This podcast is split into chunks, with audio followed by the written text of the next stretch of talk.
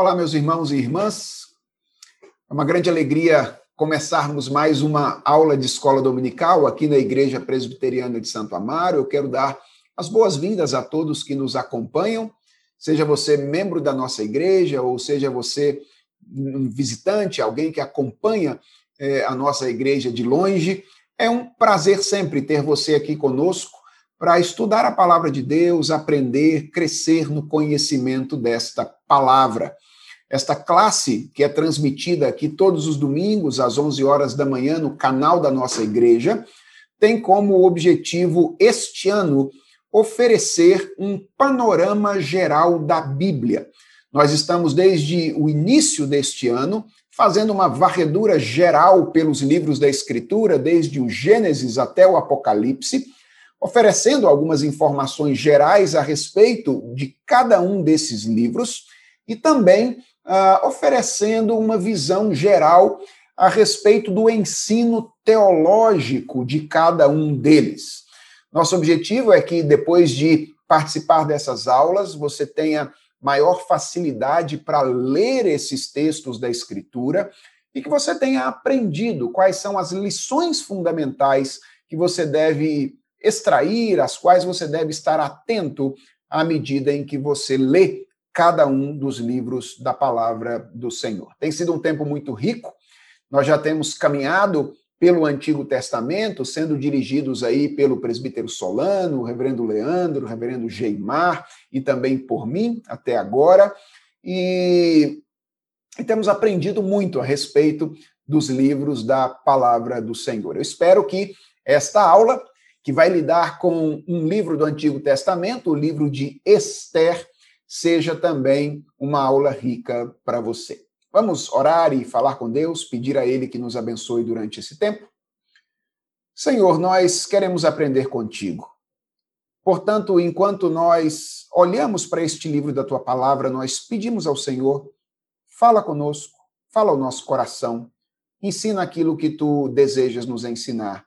Que nós aprendamos a amar-te sobre todas as coisas, na medida em que estudamos esse livro. É a oração que nós te fazemos, em nome de Jesus Cristo.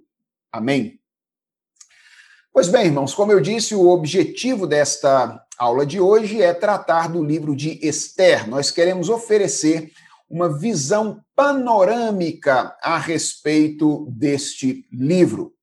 Uh, antes de adentrar no conteúdo da nossa aula, dizer o que eu pretendo fazer e adentrar o conteúdo, eu quero apenas é, dizer aos irmãos que no ano passado, ano de 2020, eu preguei uma série de sermões no livro de Esther, aqui em nossa igreja, e os sermões estão todos no nosso canal. Então você pode, depois, se quiser se aprofundar na interpretação do livro de Esther, pode ouvir os 11 sermões que eu preguei no ano passado, eles estão todos aí.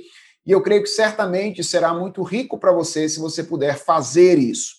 Para aqueles que participaram da série, acompanharam todas as pregações, será uma oportunidade de relembrar algumas das verdades que nós apresentamos no ano passado durante aquela série de sermões.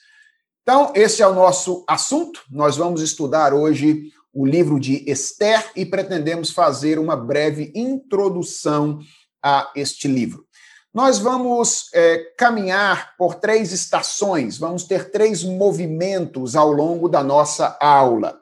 Então, vamos começar com algumas informações gerais sobre o livro de Esther.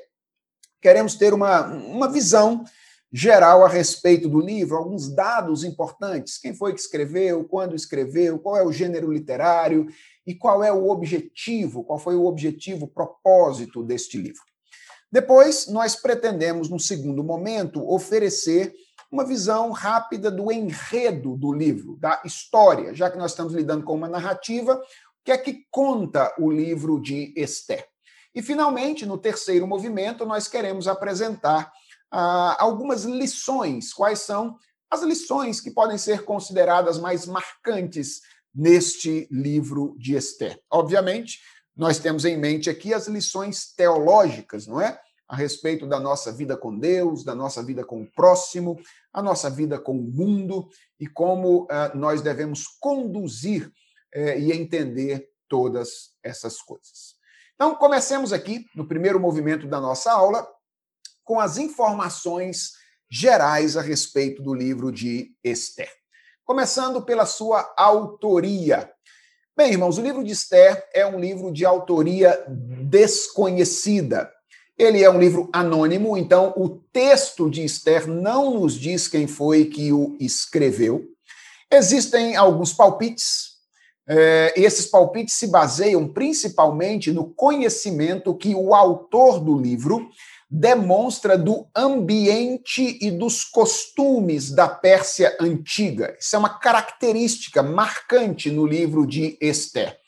Por, essas, por essa razão, alguns estudiosos têm sugerido que Mordecai, ou talvez Esdras ou Neemias, tenham sido o autor do livro de Esther. Isso, contudo, irmãos, é palpite e não existem grandes evidências que nos permitam apontar qualquer uma dessas pessoas como autores do livro. Fato é que, se queremos ser honestos, precisamos dizer que não sabemos exatamente quem foi que escreveu o livro de Esther. Bem, esse, essa razão que eu apontei agora há pouco, é, relacionada à autoria, tem algo a dizer sobre a segunda informação introdutória que eu gostaria de dar a respeito do livro. Uh, ela tem algo a dizer sobre a ocasião ou a data da escrita. Quando é que o livro de Esther foi escrito? Atenção, nós não estamos é, falando aqui quando os fatos se passaram. Isso a gente tem certeza, não é? Porque o texto nos diz é, nos dá informações da ocasião em que os fatos aconteceram. Mas o que nós temos em mente aqui quando perguntamos a ocasião é quando o autor registrou esses fatos, quando o livro foi escrito. Existem algumas controvérsias em torno dessa questão, mas o mais provável é que ele tenha sido escrito não muito depois dos fatos narrados pelo livro acontecerem. Talvez ele tenha sido escrito ali pela segunda metade do século V e o início do século IV antes de Cristo. E um argumento forte para isso é que o autor demonstra, por exemplo, um bom conhecimento do palácio de Assuero, que foi destruído, queimado, cerca de 30 anos depois da morte dele. Então, é bem provável que o autor de Esther tenha é, vivido na Pérsia antiga e tenha convivido com o palácio de Assuero, que foi destruído não muito tempo depois da sua morte. Então, esse, esse é um detalhe que aponta para um registro não muito depois dos fatos acontecerem, por volta do final do século V, início do século IV antes de Cristo. Qual é o gênero literário deste livro? Nós sabemos que a Bíblia é uma coleção de livros e a Bíblia possui tipos de literatura diferentes. Né? A Bíblia tem poesia, a Bíblia tem carta, a Bíblia tem profecia. E qual é o gênero literário do livro de Esther? Bem, é, eu entendo, e na companhia de muitos estudiosos, que o gênero literário de Esther é narrativa. Nós estamos diante de uma narrativa histórica. Existem algumas controvérsias quanto a isso. Então, você encontrará estudiosos que leem o livro de Esther ou como uma história ficcional, não é? Uma história inventada, ou como um romance histórico, um livro baseado em fatos reais, mas os problemas que esses estudiosos levantam para rejeitar a historicidade do livro, eles não são problemas intransponíveis, está, estão longe de serem insuperáveis. Então, deixe-me exemplificar isso. Ah, dois dos argumentos comumente levantados para rechaçar a natureza histórica, não é, de, de narrativa histórica do livro de Esther, são os seguintes. Primeiro é o de que, segundo Heródoto, que é o principal historiador antigo, o nome da rainha de Assuero naqueles dias não era nem Vasti, nem Esther, mas era Amestriz. Então, Heródoto diz isso em seus textos. E o segundo argumento, também baseado em Heródoto, é o de que todas as rainhas persas elas deveriam vir de sete famílias nobres da Pérsia Antiga, sendo improvável, portanto, que Esther tenha se tornado rainha da Pérsia. Então, esses são argumentos frequentemente levantados para questionar a natureza de narrativa histórica do livro de Esther. Mas, como eu disse, esses argumentos não são argumentos intransponíveis, pelo contrário, eles são argumentos facilmente respondíveis. Veja, por exemplo, o que diz o Lazor em sua introdução ao Antigo Testamento, texto publicado pela editora Vida Nova em português aqui no Brasil. Ele diz o seguinte, tratando a respeito desses dois argumentos exatamente. As supostas faltas de exatidão e improbabilidades históricas têm explicações. Dario, um monarca persa anterior, teve três esposas. E o próprio livro se refere à Casa das Mulheres. Assim, deve-se admitir que a mestriz, Vasti e Esther bem podem ter sido esposas de Assuero. Então, pode ser que Assuero tenha tido mais de uma esposa, como era comum entre os imperadores naquela ocasião. Quanto à origem das esposas, Heródoto só conta de um voto feito por Dario a seus aliados, mas jamais afirma que o voto se tornou costume imperial. Aliás, Heródoto relata que tanto Dario como Xerxes tomaram esposas que não provinham das sete famílias. Então veja o que o Lazor está dizendo aqui, que o que Heródoto diz é que essa ideia de que as rainhas saiam de sete famílias importantes da Pérsia Antiga foi um voto feito por Dario, um dos imperadores, aos seus aliados. Uh, mas um voto que ele mesmo eh, não cumpriu. Ele mesmo tomou esposa que não provinha dessas sete famílias. Então, a gente percebe aqui que não existe razão para duvidar de que Esther seria uma narrativa histórica. Então, a gente já sabe que não podemos ter certeza sobre quem foi o autor de Esther. Sabemos que é bem provável que o livro tenha sido escrito não muito depois dos fatos é, acontecerem. Sabemos que estamos diante de uma narrativa histórica.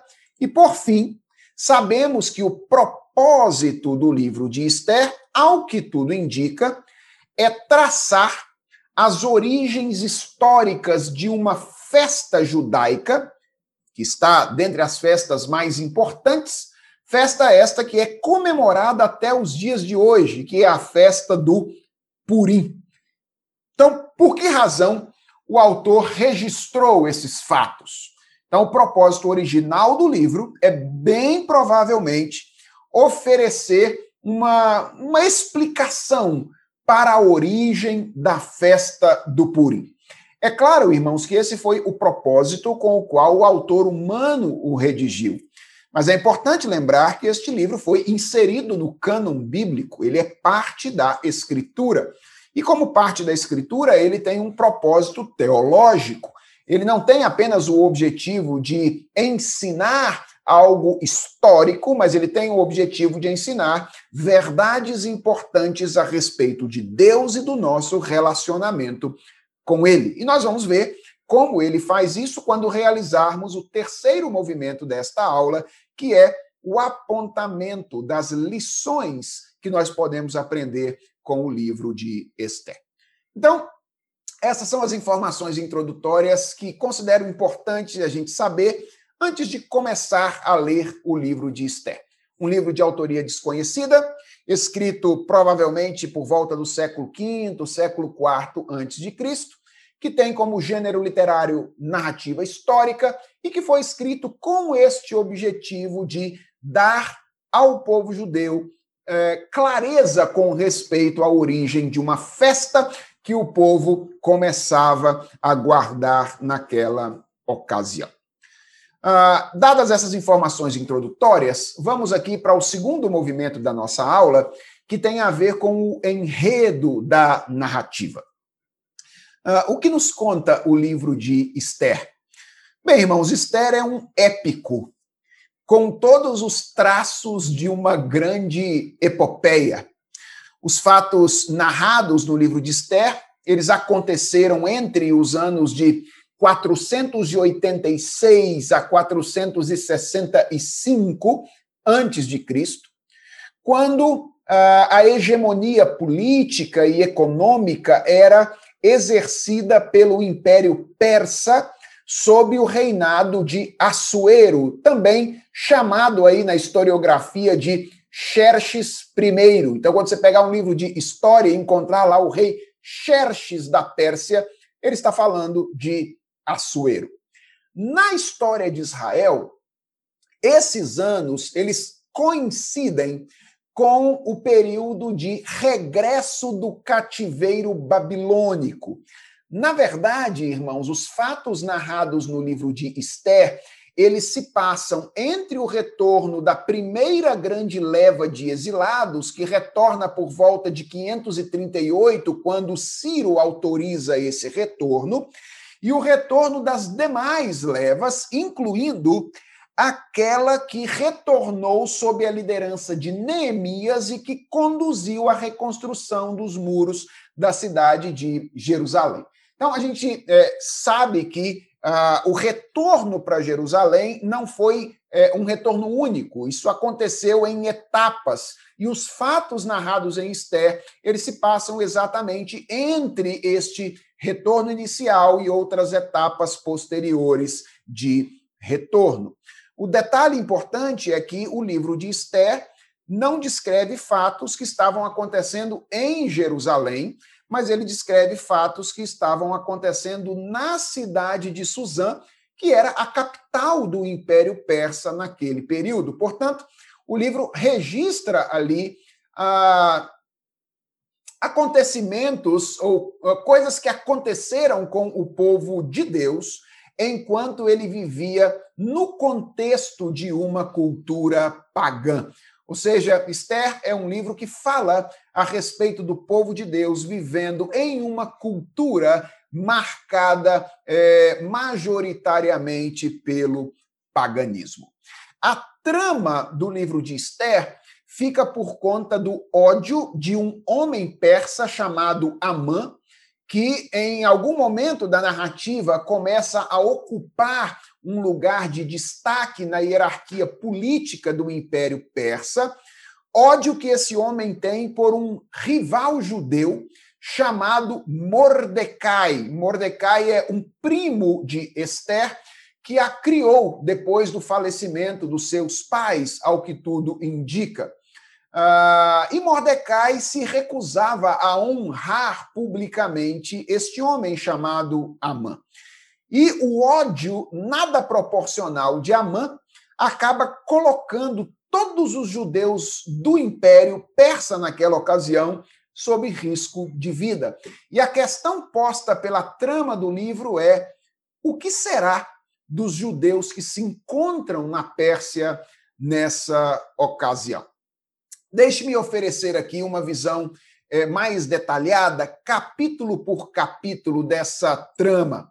Uh, na verdade, o livro de Esther tem dez diferentes capítulos. O capítulo 10 é apenas é, uma conclusão, é, lembrando que esses dez capítulos não fazem parte do origi da, da, divisão original do livro. Né? A divisão de capítulos e versículos ela é posterior, tem como objetivo facilitar a nossa é, localização dos textos bíblicos. Então, o texto era escrito corrido, é, mas é, o texto foi dividido aí historicamente em dez diferentes capítulos, que contam, capítulo por capítulo, basicamente o seguinte: capítulo 1 um, trata de um banquete que é dado por Assuero, uma grande festa que é dada por Assuero, com o objetivo de expressar a grandeza do seu império.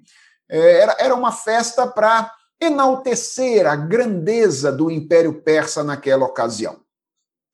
Uh, num determinado momento da, da festa, Assuero resolve exibir a sua rainha. Ele estava exibindo todos os seus troféus e resolveu exibir a rainha Vasti como mais uma de suas conquistas. E o texto diz que a rainha Vasti se recusa a, a ser exibida como um troféu de Assuero e não vai mediante o chamado do rei. Isso, obviamente, causa problemas a Assuero, não é? Como é que um imperador é desobedecido pela sua rainha? E Assuero, então, é, convida os sábios lá da Pérsia e pergunta a eles o que ele deveria fazer, ouve os sábios da Pérsia quanto ao que ele deveria fazer. E a sugestão, a orientação é que ele deveria depor imediatamente a rainha Vasti e fazer um processo seletivo para encontrar uma nova rainha, não é, para o seu reino. E Assuero então resolve fazer isso. Ele depõe a rainha e ele resolve fazer esse processo seletivo. Isso é o que trata o capítulo 1. No capítulo 2, nós temos a descrição desse processo seletivo para a rainha da Pérsia. Na maioria das vezes, é, esse processo seletivo é descrito, até porque essa é uma história que nós costumamos contar desde muito cedo para as nossas crianças. Esse, esse processo seletivo, às vezes, é descrito de maneira meio romantizada, não é? Como se fosse um grande concurso de Miss e que Assuero fosse analisar a beleza das moças e então escolher a sua rainha. Mas nós vemos que não é bem assim. Assuero é, promove uma espécie de sequestro, não era um concurso de Miss, de participação voluntária, mas era um sequestro que obrigava as jovens a participarem é, daquele processo seletivo naquela ocasião. O único jeito de não participar era ser feia. Não é? Todas as jovens belas deveriam ser levadas para o palácio naquela ocasião. De alguma forma, Assuero é, tinha algum tipo de experiência sexual, ao que tudo indica, com essas jovens, e ele escolheria aquela que mais lhe agradasse. Nós sabemos isso porque o texto diz de maneira bem clara, lá no capítulo é, de número 2, que as moças elas vinham, elas se preparavam, né, participavam de um tempo de preparação, e elas tinham uma noite que elas entravam à tarde lá no palácio e saíam pela manhã, quando elas tinham um tempo com Assuero. Uh, Esther é escolhida por Assuero participando desse processo seletivo bastante ambíguo à luz da nossa perspectiva e da nossa visão da realidade. No final do capítulo 2, nós temos um trechinho que parece bastante casual, mas que é muito importante para a história. Ele narra, são três versículos, que narram um acontecimento em que Mordecai livra a vida de Assuero de uma, de, de uma tentativa de assassinato.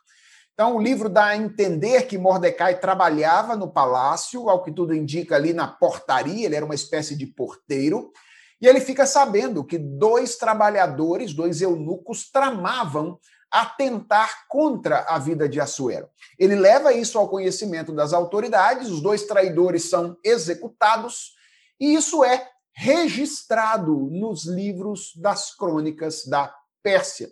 E Mordecai não recebe absolutamente nenhum tipo de recompensa por ter feito esta boa ação. Está lá, solto, aparentemente como uma informação bastante casual. Quando chegamos no capítulo 3, nós lemos a respeito da decisão de Assuero de honrar Amã. Muito interessante que isso esteja logo no capítulo 3, depois deste acontecimento em que Mordecai não é honrado. Então, há, inclusive assim uma noção de injustiça nesta ocasião. Mas Amã é honrado por Assuero, e Assuero ordena que as pessoas reconhecessem em todo o império a autoridade que Amã passara a ter como uma espécie de primeiro-ministro do reino da Pérsia naquela ocasião. Mordecai rejeita oferecer honra pública a Amã, ele não se curva diante de Amã quando Amã passa é, e passa por ele, e Amã então resolve é, dar vazão à sua ira, ao seu ódio e decretar, propor ao rei Assuero, sem que Assuero soubesse exatamente quem é o povo, usando argumentos muito genéricos, a morte de todos os judeus. Então, Amã sugere a Assuero que havia um povo rebelde no reino e que esse povo deveria ser executado. Para o propósito original do livro, existe uma informação muito importante nesse capítulo 3, que é a informação de que Amã determinou o dia da caça aos judeus, não é? O dia da, da autorização para que os judeus fossem mortos e saqueados, era isso que o decreto dizia, por meio do lançamento de sorte. Ele lançou sorte, que é o que tudo indica era um ato religioso na época, não é? Então era a religião de alguma forma sendo usada aí por Amã com esses propósitos a fim de validar a sua ação. Então ele lança sortes para saber quando é que esse dia deve acontecer, e é dessa palavra, a palavra pur, que vem o termo purim, da palavra lançar sorte, né? Pur, que vem o termo purim, que é o termo que dá nome à festa de que o autor está traçando a genealogia ao longo do livro de Esther. Então, capítulo 3 trata aí da rejeição de Mordecai por dar honra a Amã, e então da, do decreto de é, Assuero, através de Amã, para que os judeus pudessem, em um determinado dia, depois de algum tempo, é, ser executados e saqueados por qualquer pessoa que quisesse fazer isso.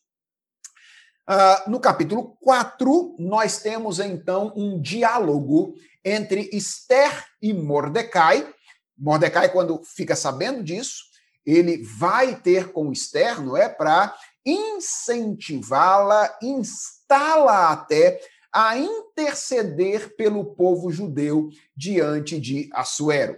É curioso que Esther esteja vivendo no palácio, mas ela não estava sabendo do que estava acontecendo.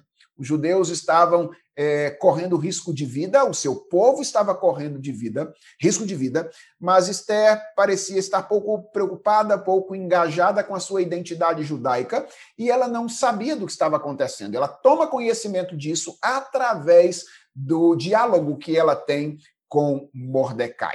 Então, Mordecai quer incentivar, instar Esther a interceder pelo seu povo diante de Assuero.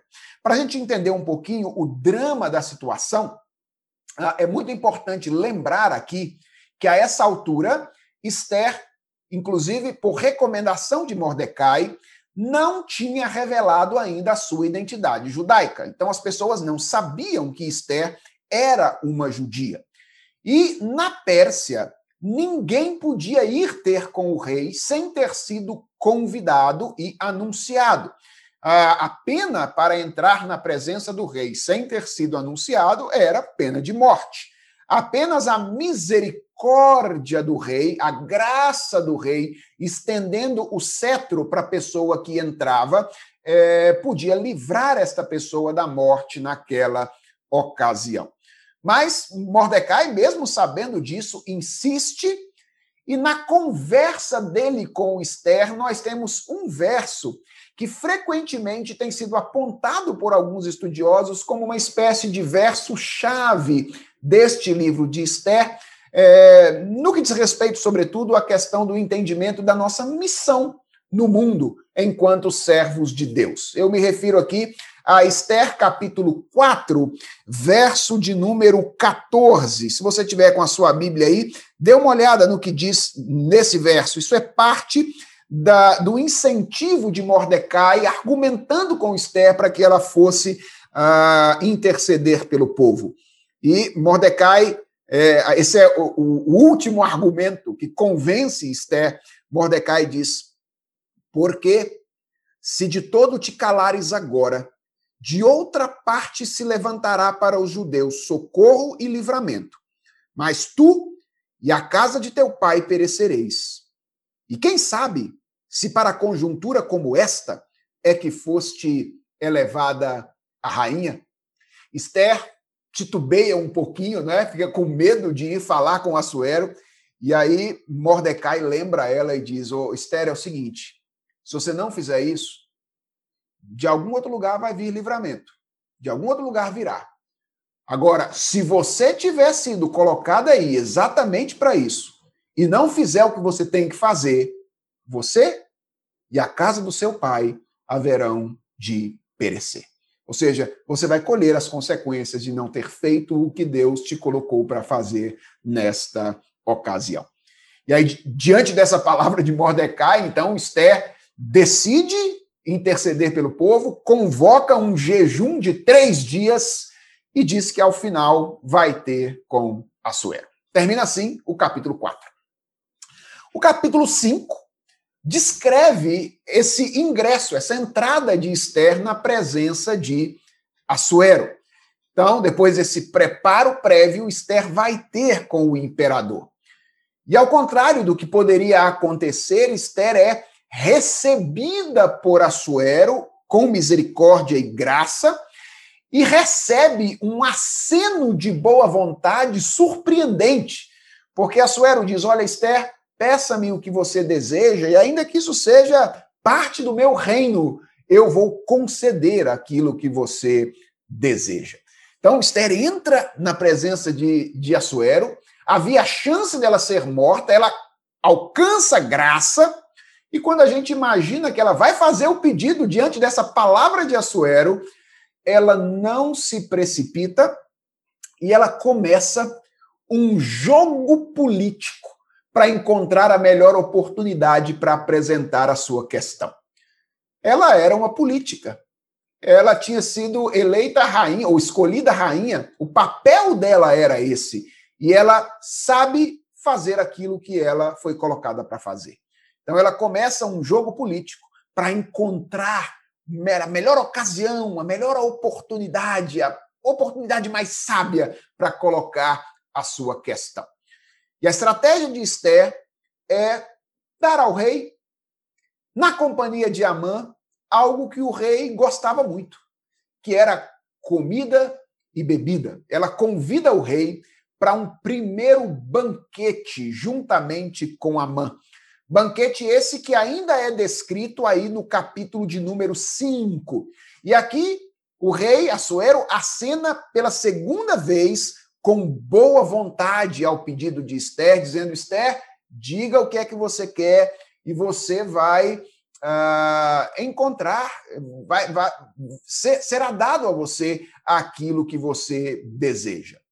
Uh, eu já teria feito o meu pedido nessa ocasião, acredito que você também mas Esther, inteligentemente, diz: Olha, o que eu quero é que você venha para um segundo banquete que eu vou realizar no dia seguinte. E aí então eu vou oferecer ou apresentar o meu pedido. Então, Esther está aqui pacientemente fazendo tudo o que é necessário para que o seu pedido não dê errado. Nesse ínterim, o capítulo 5 registra o acontecimento de algumas coisas impressionantes. Amã sai do primeiro banquete, tromba com Mordecai, ao que tudo indica, lá na portaria do palácio. Mordecai não se curva mais uma vez diante dele e ele fica furioso. Ele então volta para casa, conta para sua família o que tinha acontecido, para os seus amigos. Ele fala dos convites para os banquetes, não é do, do privilégio que ele estava tendo é, de desfrutar de tudo aquilo mas ele desabafa dizendo que nada daquilo fazia sentido para ele enquanto Mordecai se recusasse a reconhecê-lo. Interessante isso. Um homem que tem aparentemente tudo, um homem que tem o privilégio de participar dos jantares mais importantes de um reino, mas que está profundamente preocupado porque um porteiro não se curva e não reconhece a sua autoridade. É, isso é o que acontece conosco, irmãos, quando a idolatria toma conta do nosso coração. ela impede a nossa satisfação, embora nós possamos ter muito mais do que aquilo que nós merecemos. Então, a esposa de Amã, Zeres, dá uma sugestão a ele. Diz assim: ó, levanta uma estaca. Na, na versão em português, a gente lê uma forca, mas ao que tudo indica, a, a maneira de execução naquela época na Pérsia era o empalamento. Então, ao invés de forca, é melhor ler estaca, literalmente, esse é o, é, é, é o sentido da palavra. Levanta uma estaca essa noite, amanhã, cedinho, você vai até Assuero e pede a cabeça de Mordecai. Se você tem todas essas coisas, Assuero não vai te negar a cabeça de um porteiro e você vai ficar feliz e satisfeito. Termina assim o capítulo 5 do livro de Esther. Quando chegamos ao capítulo 6, então algo surpreendente continua acontecendo. Naquela noite, a mesma em que Amã levanta a estaca, Assuero tem uma insônia. Ele não consegue dormir. E aqui nós temos o início da reviravolta do livro. Tendo dificuldade de dormir, Assuero resolve fazer algo que ele gostava bastante, que é lembrar as suas conquistas. Né? Ele já fez lá uma festa no começo para lembrar as suas conquistas. Agora ele está com dificuldade de dormir, o que, é que ele faz? chama lá o leitor e fala: vem ler o livro das crônicas da Pérsia para mim. O leitor toma o livro, começa a ler e passa por aquele episódio narrado em três versículos, lá no capítulo 2, quando Mordecai tinha salvado a vida de Assuero. E ele então fica incomodado quando ele descobre que nada foi dado a Mordecai por aquele feito, que Mordecai não tinha sido recompensado por aquilo. E Assuero, inquieto, é, logo que o dia amanhece, pergunta quem é que está aí no pátio. E por acaso, Amã, incentivado por Zeres, tinha ido cedinho ao palácio para falar com Assuero e pedir a cabeça de Mordecai. Dizem a ele: olha, Amã está aí querendo falar contigo. E ele diz então: manda a mãe entrar. E quando a mãe entra, ele faz a seguinte pergunta: Amã, o que se deve fazer ao homem a quem o rei deseja honrar? E imaginando que Assuero estivesse pensando nele, Amã sugere que o homem fosse vestido com as roupas do rei, uh, fosse colocado no cavalo real, com a coroa e o cetro nas mãos, e fosse conduzido pela cidade com as pessoas dizendo: assim se faz ao homem a quem o rei deseja honrar. Ou seja, Amã propõe o rei por um dia, não é? Para esse homem a quem o rei desejasse honrar. Assuero acha uma belíssima ideia e diz: Amã, pegue o cavalo, as roupas, a coroa, o cetro e faça isso com aquele homem porteiro chamado Mordecai. E a mãe, então, passeia pela cidade, fazendo aquilo que ele achava que aconteceria com ele, com o homem a quem ele tanto odiava. No final do dia, ele volta para casa, lamuria novamente com a sua mulher, com seus amigos, mas o texto diz que ele é levado, ainda enquanto lamuriava, ele é levado por, pelas pessoas que foram buscá-lo para o segundo banquete que Esther havia preparado. Termina assim o capítulo 6. Chegamos então ao capítulo 7, que é o segundo banquete de Esther. E finalmente ela apresenta o seu pedido, e quando Assuero toma ciência dos fatos, ele determina a execução de Amã. E no capítulo 7, Amã é executado, é executado o inimigo dos judeus. No capítulo 8, Esther e Mordecai, então, são honrados por Assuero e um novo decreto é estabelecido. Esther pede a Assuero que revogue o decreto, mas havia uma determinação na Pérsia antiga de que decretos persas selados com o anel do rei não podiam ser revogados. E então o rei diz: Olha, eu não posso revogar esse decreto. Você e Mordecai aí, ó, peguem o anel e fazem aquilo que vocês acharem que devem fazer. E sabiamente, Mordecai, então, estabelece um segundo decreto, já que não pode revogar o primeiro, no qual ele autoriza os judeus a praticar a legítima defesa naquele dia em que as pessoas fossem atentar contra a vida deles. Ou seja, ele autoriza que os judeus reagissem é, a toda iniciativa de morte, é, de saque que eventualmente eles pudessem sofrer naquele dia é, anteriormente previsto pelo decreto de Amã. Termina assim o capítulo 8, e no capítulo 9, nós temos a descrição daquele dia em que as pessoas é, atentam contra a vida dos judeus e os judeus vencem os seus inimigos. E o capítulo 9 termina com a explicação de que aquele dia, segundo a determinação ou a sugestão de Esther e de Mordecai, deveria ser guardado ao longo de todas as gerações para relembrar a vitória dos judeus naquela ocasião. Esta seria a festa do Purim, por causa do dia em que a sorte caiu naquela ocasião. Termina assim o capítulo 9, com a expressão da vitória dos judeus e da manutenção da vida do povo naquela ocasião. E no capítulo 10, nós temos a conclusão. Conclusão esta que mostra Assuero criando um novo imposto, taxando as pessoas novamente é, naquela ocasião. É como se o autor tivesse dizendo algo como: a, a vitória aconteceu, mas a vitória ainda não está completa. Tudo continua como antes na Pérsia. Assuero continua reinando, os homens ímpios continuam reinando. Ainda não aconteceu a vitória final. Então, esse é o enredo do livro de Esther. Se você nunca tinha lido o livro de Esther, agora você conhece a história, mas eu recomendo que você o leia, porque o texto é belíssimo, as relações que o texto estabelece são relações belíssimas. A pergunta é: o que é que nós podemos aprender com o livro de Esther? Irmãos, existem muitas lições importantes que podem ser extraídas deste livro, mas eu vou rapidamente apresentar três lições que eu creio ficam muito patentes aos nossos olhos quando nós lemos o livro de Esther.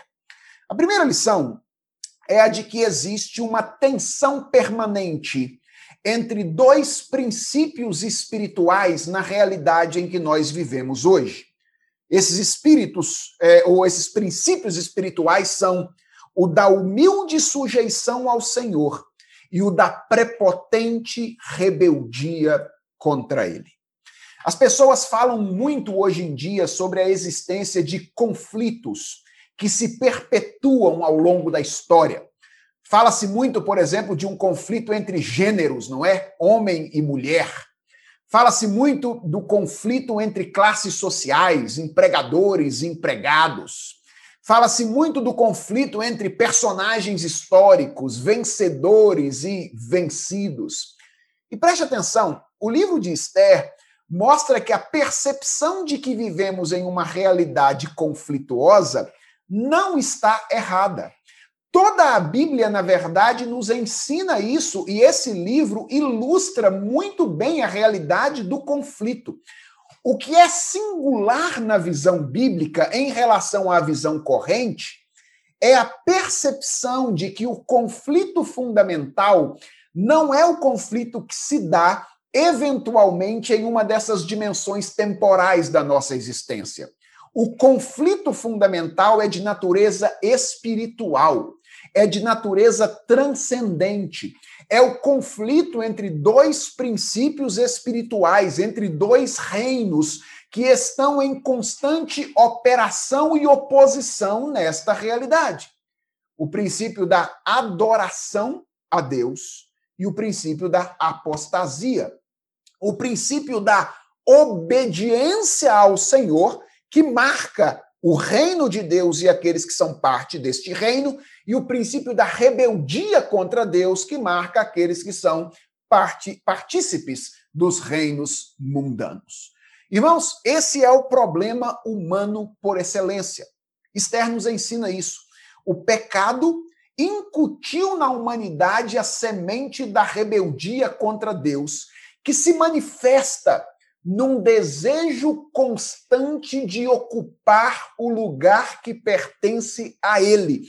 Esse é o nosso maior problema. Não nos contentarmos com a nossa condição de criatura e desejar ocupar o lugar de Criador e Senhor do universo. Nós experimentamos isso nas mais diferentes dimensões da nossa vida. Mas o livro de Esther mostra de maneira bem marcante como isso é real no nosso exercício de autoridade. E Assuero e Amã são figuras que mostram isso de maneira muito típica. Mostram como o pecado promoveu uma reversão na maneira como nós exercemos autoridade. Preste atenção. Deus nos criou para o exercício de autoridade.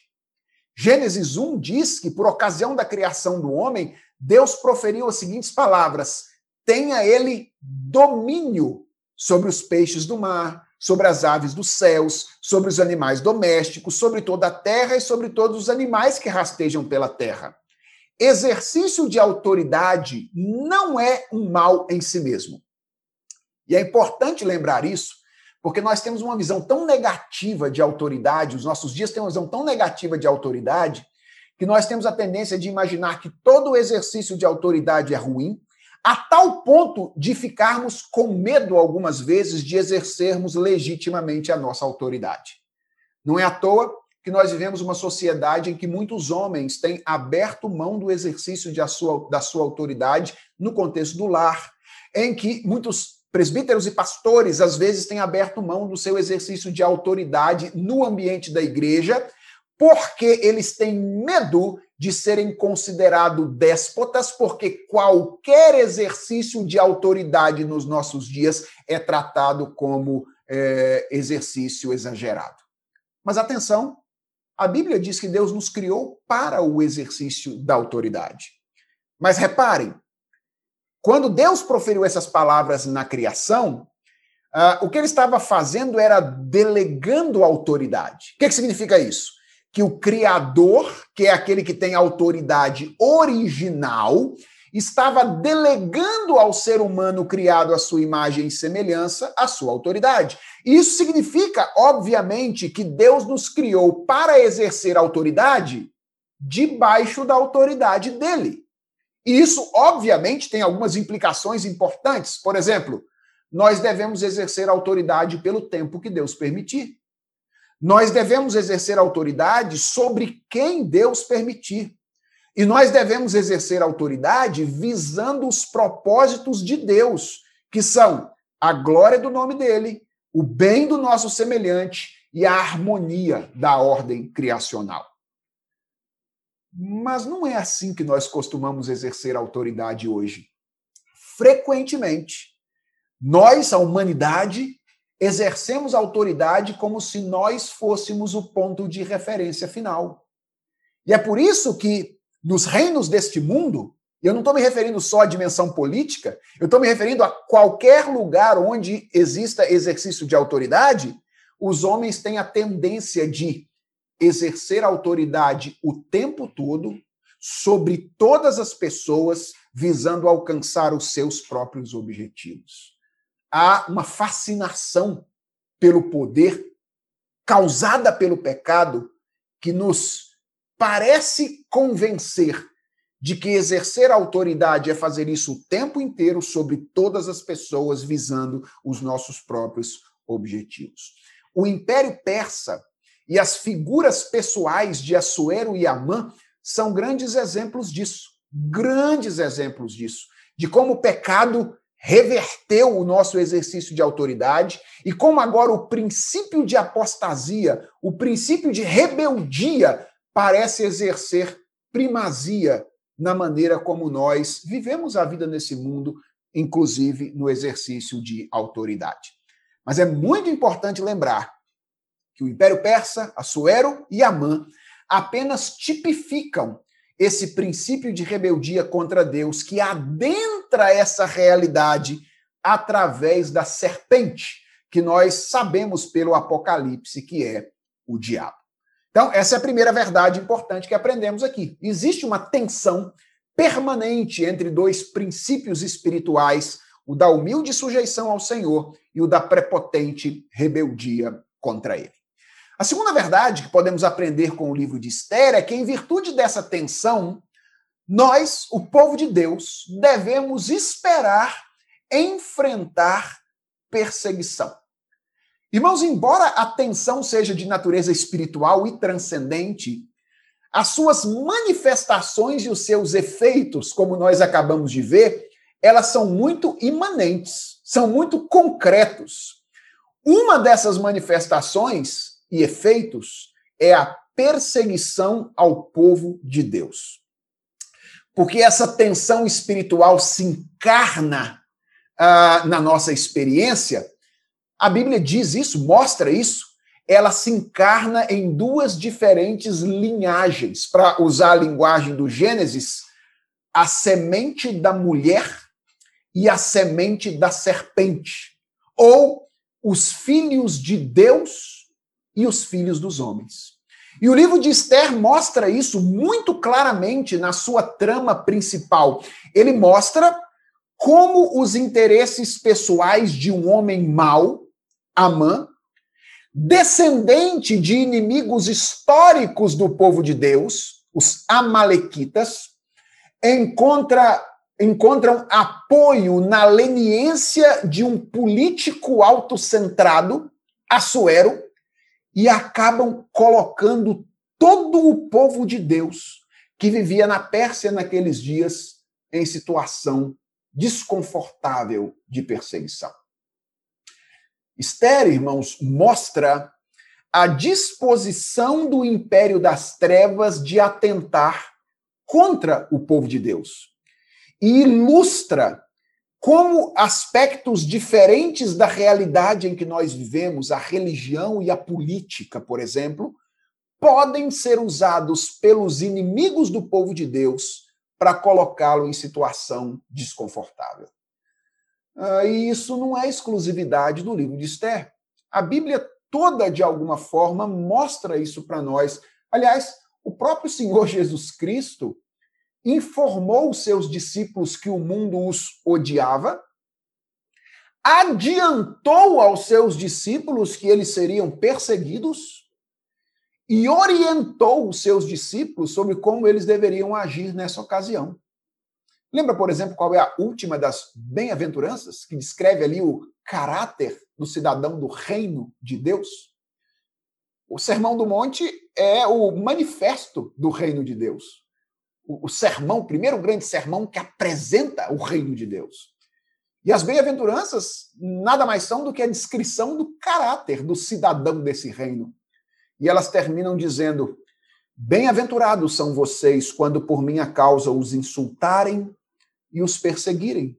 E mentindo disserem todo mal contra vocês, alegrem-se e exultem, porque é grande a sua recompensa nos céus, pois assim perseguiram os profetas que viveram antes de vocês. Então, essa é a segunda lição que nós aprendemos com o livro de Esther.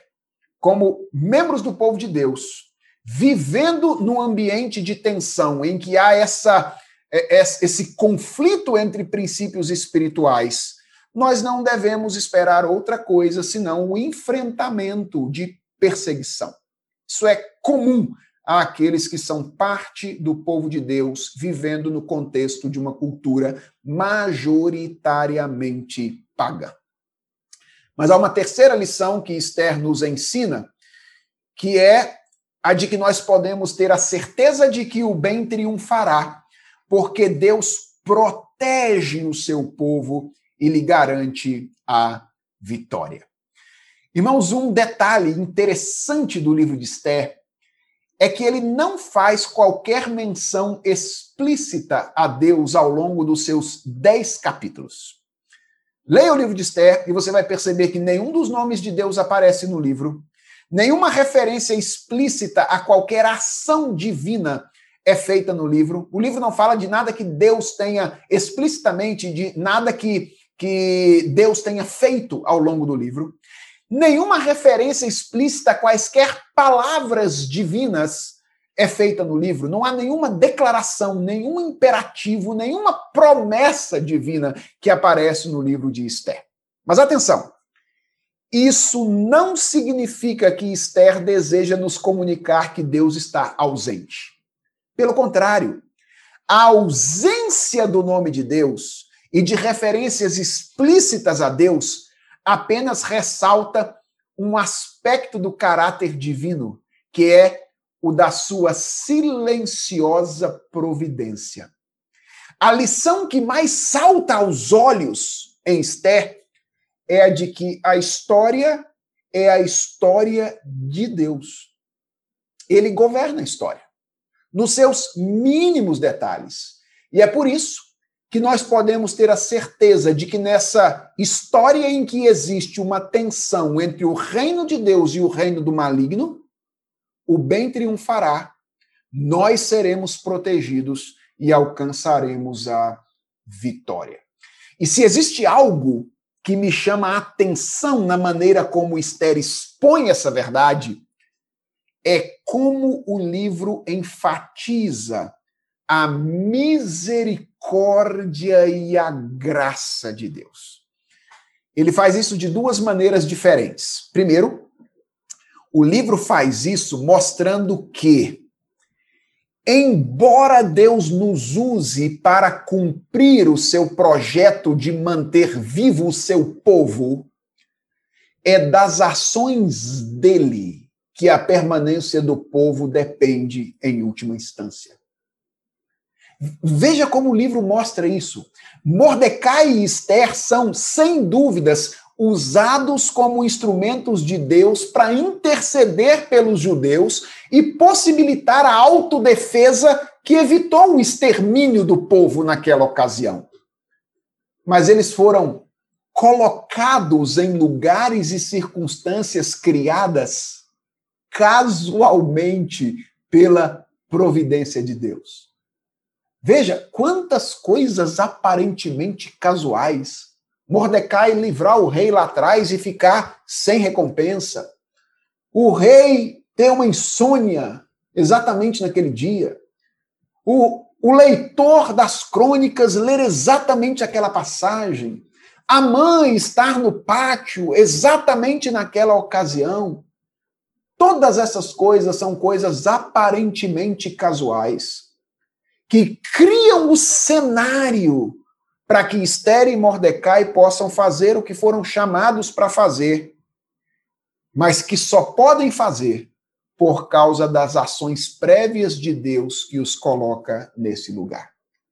Deus às vezes nos usa, mas boa parte daquilo que Deus está fazendo, ele está fazendo imediatamente, governando a história sem a nossa participação para culminar no cumprimento do seu projeto. E a outra maneira como a graça de Deus fica clara no livro de Esther é que os personagens usados por Deus neste livro, eles estão cheios de ambiguidades. Esther tinha virtudes? Claro que tinha. Por exemplo, a prudência é uma virtude marcante de Esther, ela demonstra isso na sua habilidade política. Mas e a disposição de participar daquele processo seletivo esquisito com tanta naturalidade? E a disposição de esconder a sua identidade por tanto tempo? Mordecai tinha virtudes? Claro.